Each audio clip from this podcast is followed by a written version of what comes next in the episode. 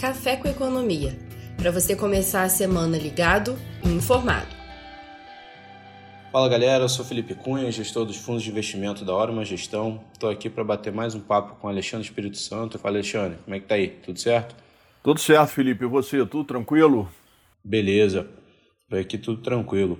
Bom, antes da gente começar, queria lembrar você que ainda não segue a gente nas redes sociais, vai lá, segue a gente no Instagram, ativa o sininho no YouTube, tem bastante conteúdo interessante sobre finanças.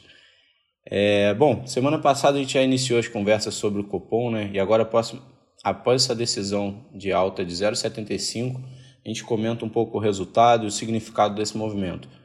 E em segundo, a gente vai falar um pouco desse novo lockdown, né? Que vai assustando todo mundo aí e piorando as projeções de retomada das economias, mesmo com a vacinação em distribuição. Né? E, por último, a gente comenta também sobre a decisão de juros nos Estados Unidos e como isso deve impactar as principais economias.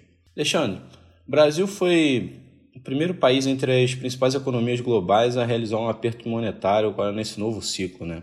O, a maior parte do mercado já se surpreendeu com esse 0,75 de alta, ao invés do 0,50, mas que era uma possibilidade, já tinha é, gente comentando sobre isso, né? Agora o que surpreendeu mesmo foi o, o espaço dado para uma nova alta de 0,75 já na próxima reunião.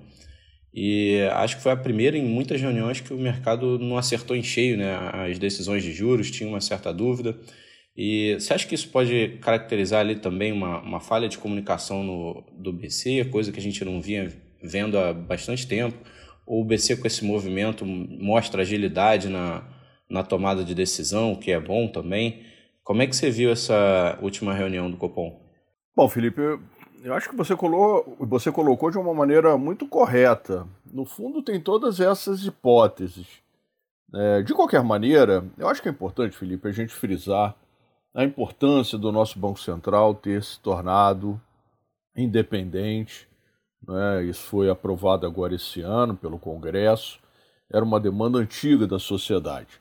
É, é, muito importante, até quando a gente compara, Felipe, com o que está acontecendo esse fim de semana agora lá na Turquia, não é? que o presidente Erdogan tirou o presidente do Banco Central, está é, tá vendo uma troca lá intensa de presidente do Banco Centrais.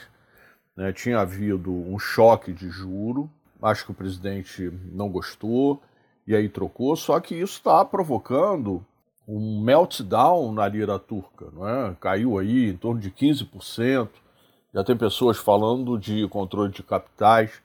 Então, por isso é tão importante a gente é, ter né, no nosso radar que o nosso Banco Central, ele agora, ele tem essa independência que é importantíssimo na hora da gente tocar a política monetária. Então, quando o Banco Central aumenta o juro aqui, e mais do que isso, como você bem mencionou, ele já sugere que vai é, manter esta elevação é, de mesma magnitude é, na próxima reunião, de alguma maneira o mercado ficou surpreso, nem tanto pelo 0,75, que era uma hipótese, mas porque no fundo é uma alta de 1,5 né, só está é, fazendo uma espécie de diferimento. Porém, eu acho que é importante, Felipe, a gente entender que o cenário é, macroeconômico ele se alterou, não é? Porque lá atrás, é, com a pandemia, né, no ano passado, a pandemia chegando, havia uma expectativa global até de deflação. E o mercado financeiro trabalhava com o IPCA 1,5. Nós aqui da hora, mas a gente nunca nem acreditou muito nessa hipótese de inflação 1,5. É, só que a inflação agora, né, Felipe, ela está rodando aí nos 12 meses em 5,20 e caminhando nos próximos meses, para esse período acumulado de, de é, 12 meses, é, caminhando para 7. Então, não dá para você ficar com a inflação indo para 7 com juro a 2. É, nós aqui na hora tínhamos uma projeção de um aumento de meio. É, diante disso tudo, a gente já mudou a nossa projeção é, de Selic para o fim do ano para 5%. E acho que o mercado todo está né, tá nessa linha de fazer, né, refazer os cálculos, porque a sinalização foi uma, uma sinalização importante. Né? Tinha muito tempo né, como você corretamente colocou, que o Banco Central não agia da forma que agiu. Bom, exato. Bom, e agora em paralelo, Alexandre, pergunto para você em relação a esse novo lockdown. É, o que torna um pouco diferente aqui é a questão da vacina, né? Em relação ao último. Na última vez a gente tinha um lockdown, mas a gente não sabia se teria vacina, quando teria vacina. Hoje a gente tem um novo lockdown nas principais metrópoles aí do país, mas com a distribuição da vacina em curso. É, o governo parece ter se inclinado um pouco em relação à distribuição da vacina né, e aumentado os esforços para agilizar essa distribuição, seja lá qual for o incentivo, né, ele pode ser político, humanitário ou de gestão, mas o importante é que a gente está caminhando na direção da imunização mais rápido. Mas ainda falta um esforço, né? o mercado está cobrando essas iniciativas. Como é que você está vendo esse, esse novo lockdown, Alexandre? Felipe, eu vejo com preocupação. É, você, é, quando menciona essa questão né, de qual motivo, é, traz um pouco né, para a nossa conversa aquele tradicional fla-flu que a gente aqui já está até cansado, né, Felipe, de ficar falando.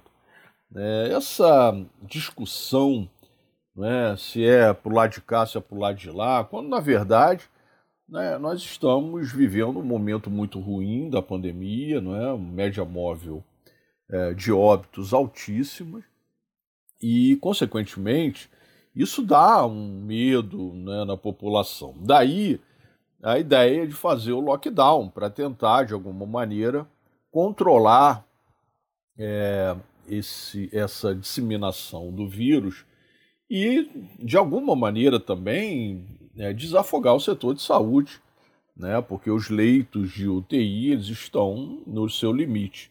Mais do que isso, Felipe, né, infelizmente, é, existem informações de que estão faltando medicamentos, medicamentos importantes, e isso tudo, sem dúvida, dá um grande desconforto. É, a questão da vacina, Felipe, ela, é, a nosso ver, ela demorou um pouco é, para ser é, o grande alvo. É? A gente poderia eventualmente ter feito isso lá atrás, mas também não podemos, isso é fato, desconsiderar né, as questões logísticas. Né? Isso envolve uma série de fatores que eventualmente foge do controle. É, de qualquer maneira, é, o país está vacinando, né, não na velocidade que nós gostaríamos. Né, esse fim de semana foram fechados aí contratos né, para nós importarmos é, vacinas né, de outros laboratórios. É, eu, eu continuo aqui, Felipe, com a minha cabeça, talvez é, mais do que ser otimista, né, uma, um desejo, uma quimera, é, de que nós possamos ali para final de agosto, início de setembro, estar com uma parte significativa, 80 milhões né, de brasileiros imunizados. Porém, Felipe, essa, esse retorno da, né, do fechamento de algumas cidades, isso é preocupante em relação à economia. Não é? A gente já tinha reduzido é, um pouco a projeção de PIB. É, se se for confirmado, é, eu acho que a gente vai precisar rever novamente aqui a projeção. É, a gente não pode esquecer que o presidente Bolsonaro está recorrendo ao Supremo em relação a essas decisões de governadores e prefeitos. Então a gente também não pode né, afirmar, a gente tem que esperar o Supremo se manifestar. É, o fato é que isso está jogando né, muita lenha na fogueira, porque os ânimos estão exalta, exaltadíssimos. Esse fim de semana nós tivemos aí uma carta é, de vários e vários economistas brasileiros, são quase 200 é, economistas importantes, não é, criticando a postura do governo, pedindo celeridade. Tudo isso, Felipe, atrapalha, não tenho dúvida que atrapalha. Então, a gente precisa realmente torcer para que a vacinação é, acelere e a gente possa, né, esse é o desejo de todos nós, tenho certeza, ver o número de mortes caindo e o sistema de saúde né, desafogando. Senão a gente pode cair num caos absoluto, né? porque É como eu tenho falado, você não pode nem ter uma apendicite da vida, porque você não vai ter hospital, porque os leitos estão todos ocupados e tem fila. Exato. Essa é a nossa preocupação aqui também e torcida. É, bom, nosso último assunto de hoje é o Copom americano, o famoso FONC, Federal Open Market Committee, que também aconteceu na super quarta, né, passada. O comitê manteve o patamar de juros inalterado entre 0 e 0,25. O presidente do Federal Reserve, o Jerome Powell, disse que o Fed precisa ver um material e sustentado aumento da inflação acima de 2% ao ano para poder considerar a mudança na política monetária, né? Então, Alexandre, como é que você está vendo esse cenário lá fora com a continuação dessa política monetária mais doves? Felipe, eu vejo que o Fed está muito ousado né, para o Banco Central, tradicionalmente é, conservador. É, talvez o que esteja acontecendo agora não tenha parâmetros, ou se tiver, é lá muito tempo atrás, quando eu era garoto. É, veja, Felipe, nosso artigo de hoje no Valor Invest, né, mais uma vez convido aqui os que nos ouvem, é, eu falo é, neste artigo sobre é, as teorias dos ciclos econômicos. É bem interessante, tenho pesquisado sobre isso. É, e uma coisa que é, me despertou né, o, o interesse a, de escrever esse artigo foi uma notícia que eu li na semana passada que recentemente a busca né, pelo termo inflação no Google, lá nos Estados Unidos, explodiu. Né? Nesses últimos dias, está todo mundo lá querendo informação sobre inflação. Mas por quê? Porque o americano ele é absolutamente refratário a qualquer coisa de inflação.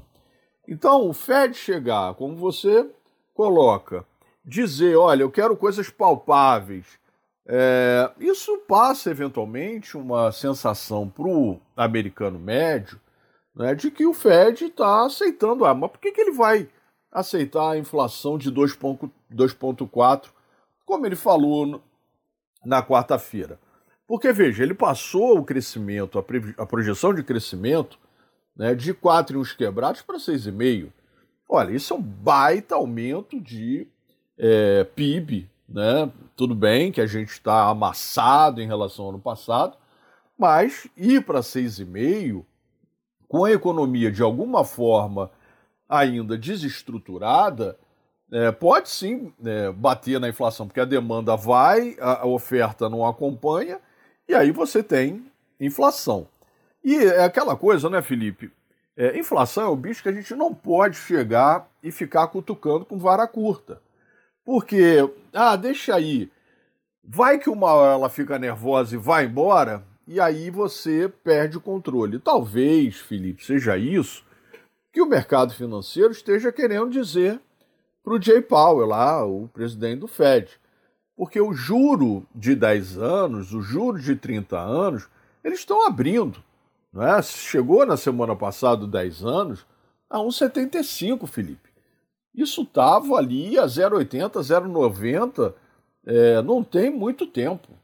Então, essa alta do 10 anos representa alguma coisa. Aí vem aquela minha discussão.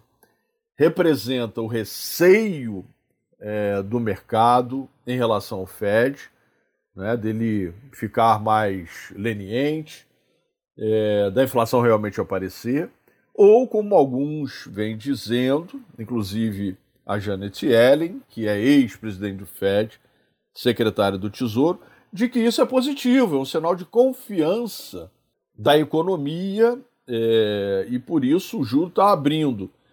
Essas coisas, Felipe, às vezes me deixam um pouco assustados, porque eu não posso esquecer que eu sou professor, não é? Então, é, quando eu vejo o juro longo abrindo, né, o que eu falo para os meus alunos é o seguinte: ó, acende uma luz amarela porque alguma coisa não está legal.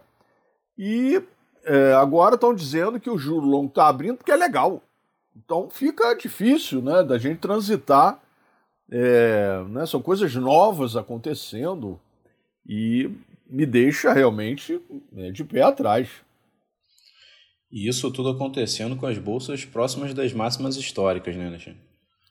É, Felipe, e aí vem é, todo o nosso desconforto, porque as bolsas lá fora elas estão batendo novos highs, né? E, e, só não aconteceu ainda com o Nasdaq, mas aconteceu com o S&P, aconteceu com o Dow Jones. E mais do que isso, né, tá subindo uma série de outros ativos de risco, né? A gente comentou aqui no podcast da semana passada sobre Bitcoin, né, que tá, bateu lá os 60 mil. É o rally do everything. Isso, evidentemente, pode significar, Felipe, não estou dizendo que é isso, mas pode significar um movimento né, que enseja uma bolha. Então, é, ficar ali, como eu brinco com os meus alunos, é que nem um médico, dedo no gogó do paciente. Fica ali acompanhando o dia inteiro para ver a reação. É bem complicado, Felipe, porque a gente já viu que é, pelo passado que as bolhas elas normalmente estouram. Se murchassem, menos pior. Perfeito. E por fim, Alexandre, tem alguma mensagem final que você gostaria de deixar para os nossos ouvintes? Sim, Felipe. É, essa questão do, do que está acontecendo na Turquia está é, tá trazendo um pouco. Eu, tenho, eu li esse fim de semana, ontem, agora de manhã cedo, é, algumas pessoas falando ah, porque o Brasil né, pode acontecer um contágio né, da lira turca sobre o real, né, porque o Brasil está fragilizado. Infelizmente, o Brasil hoje, aos olhos né, internacionais, nós somos mal vistos por conta da pandemia. Né, o epicentro da pandemia se deslocou, veio para o país.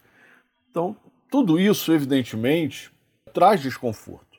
E comparar o Brasil com a Turquia me parece exagero.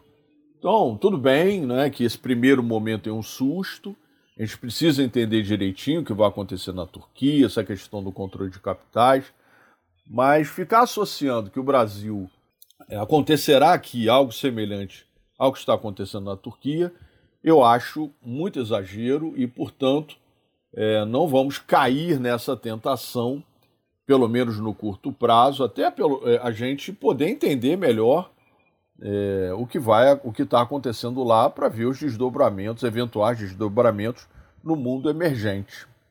Perfeito. Bom, então essa semana vamos ficar de olho no, no IPCA 15, né? Que sai quinta-feira e deve dar indícios aí de, do que, que a gente pode esperar daqui para frente em termos de inflação. Então é isso, galera. A gente fica por aqui. Forte abraço, boa semana. Tchau. Tchau, pessoal. Boa semana.